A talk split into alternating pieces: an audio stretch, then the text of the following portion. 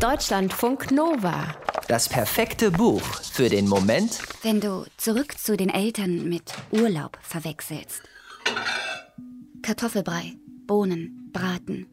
Alex schiebt das Mittagessen vom Vortag in die Mikrowelle. Höchste Stufe. Es muss schnell gehen. Alex hat Hunger. Manchmal stockt der Teller beim Drehen so mikrowellentypisch. So als wäre das Gerät nicht begeistert davon, ausgerechnet jetzt kühlschrankkalte Hausmannskost aufwärmen zu müssen. Ausgerechnet nachts um halb eins.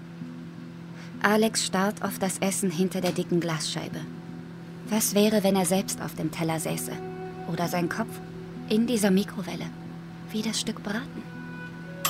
Vorwurfsvoll erklärt die Mikrowelle ihren Auftrag für beendet.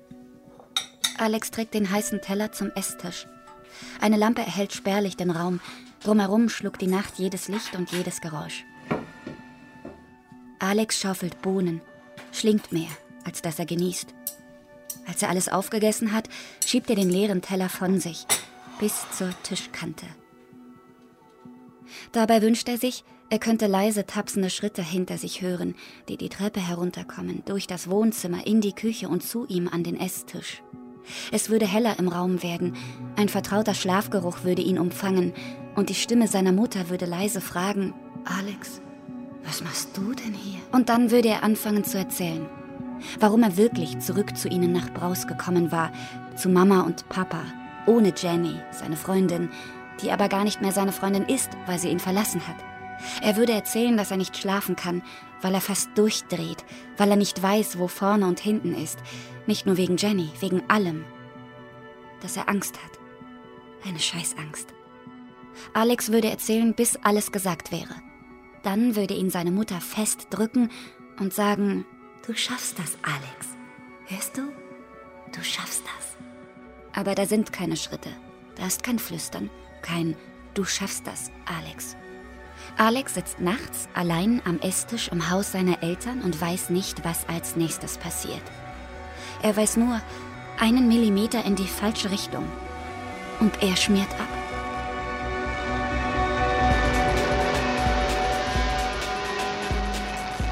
Nix passiert. Ist Katrin Wesslings vierter Roman. Und vielleicht der bislang persönlichste. So macht sie weder in Interviews noch auf ihren Social-Media-Accounts ein Geheimnis daraus, wie nah das im Roman Erzählte ihrem eigenen Leben kommt. Wie Alex im Buch wurde Katrin in einem Sommer in Berlin verlassen und ins emotionale Abseits katapultiert. Genau wie er suchte sie Halt und Ruhe im Haus ihrer Eltern.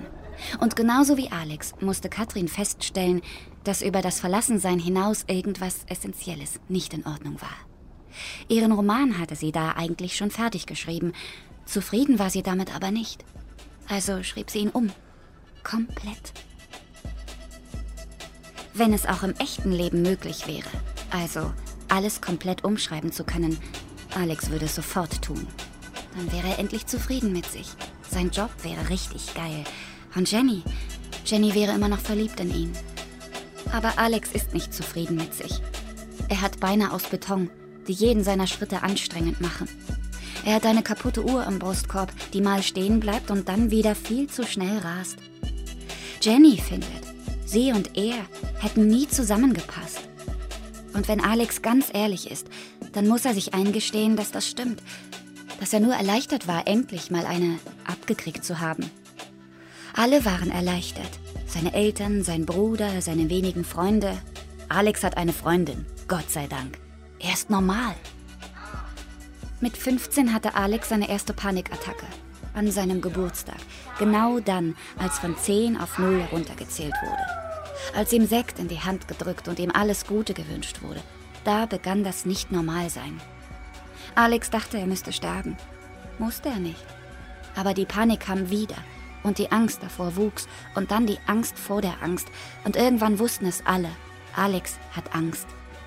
Deswegen ist er ganz schnell nach der Schule nach Berlin gezogen, hat irgendwas studiert, hat sich mit irgendwelchen Leuten angefreundet und gehofft, dass der Alex von früher die Klappe hält, damit niemand erfährt, was für eine Memme er eigentlich ist. Aber Angst nimmt keine Rücksicht.